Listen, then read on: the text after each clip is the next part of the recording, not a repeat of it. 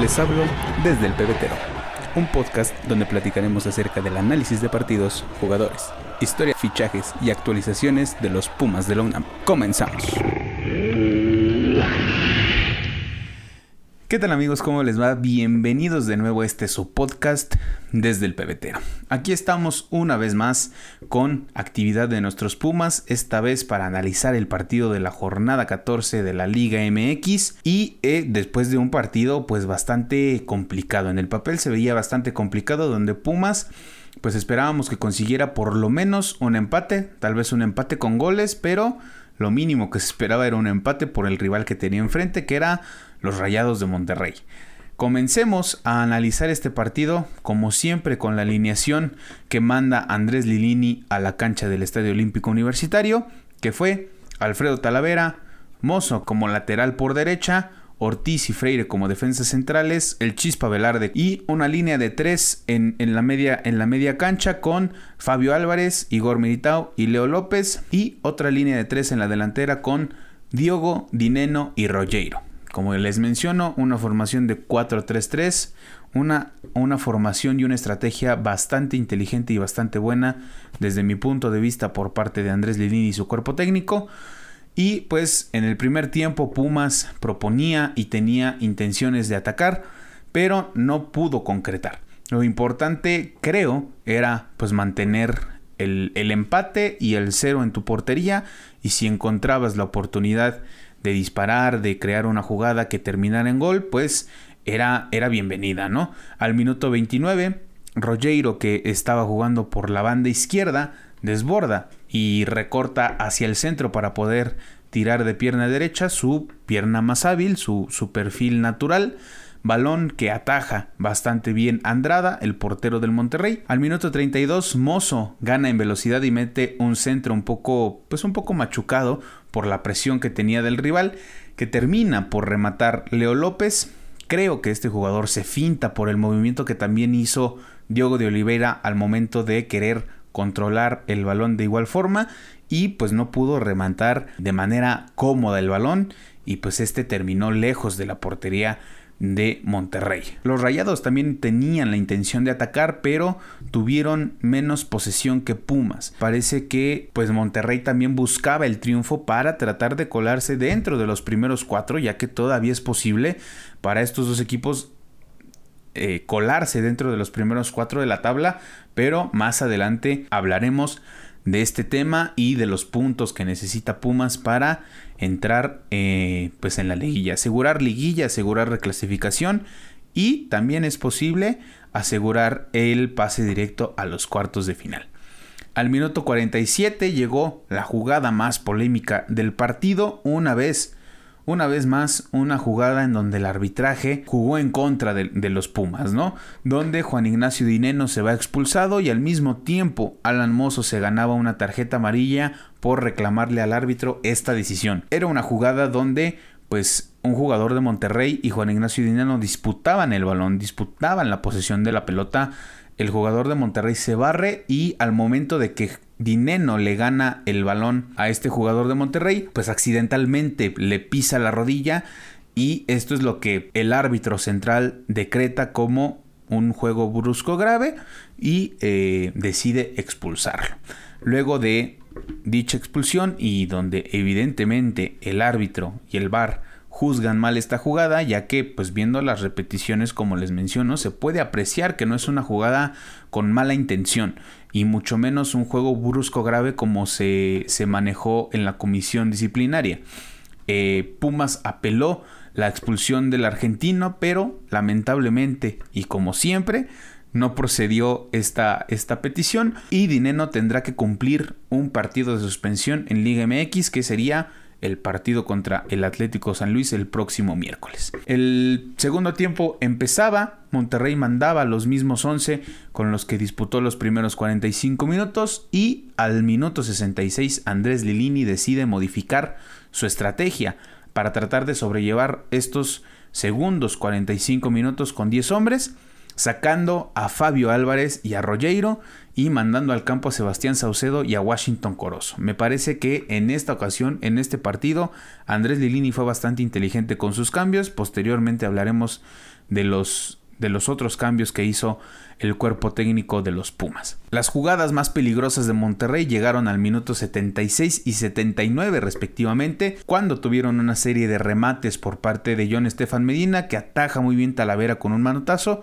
Jesús Gallardo remató de cabeza y Alan Mozo termina por despejar el balón de cabeza también y posteriormente Maxi Mesa remata y Alfredo Talavera desvía muy bien el balón a tiro de esquina y posteriormente Maxi Mesa vuelve a tirar donde creo que Talavera le echó mucha vista a este, este disparo.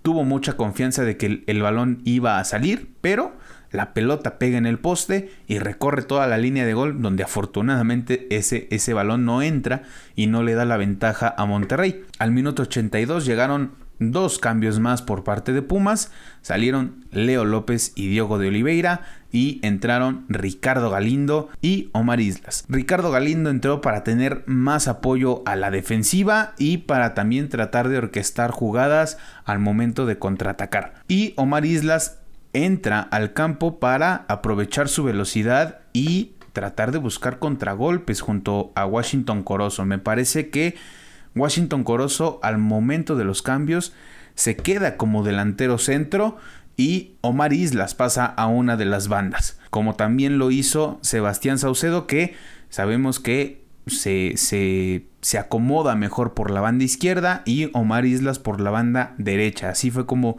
quedaron acomodados estos jugadores que entraron de cambio y lo hicieron de manera bastante buena.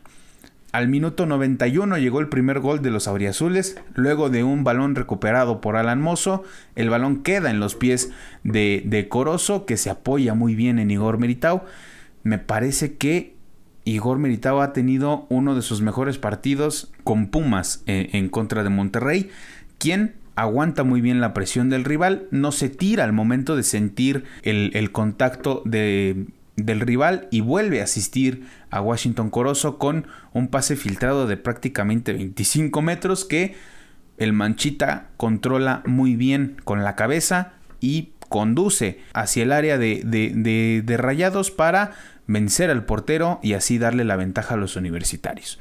Y prácticamente en la última jugada del partido, donde Monterrey tenía la posesión del balón, seguía intentando atacar aprovechando la, superioridad numérica que tenía, pero Pumas recupera el balón gracias al Chispa Velarde, quien manda un pase, un pase largo para encontrar una vez más a Washington Corozo, quien arranca de pues desde su propio campo, ¿no? Con el balón controlado, lo acompañaba Omar Islas, que ya les hablaba de, esta estrategia que utilizó Andrés Lilini para los últimos minutos del partido, donde pues prácticamente con, con Ricardo Galindo iba a aguantar defensivamente, ¿no? Y si se presentaba la oportunidad de contraatacar con Islas, eh, Saucedo y Corozo, pues la iba a aprovechar, ¿no?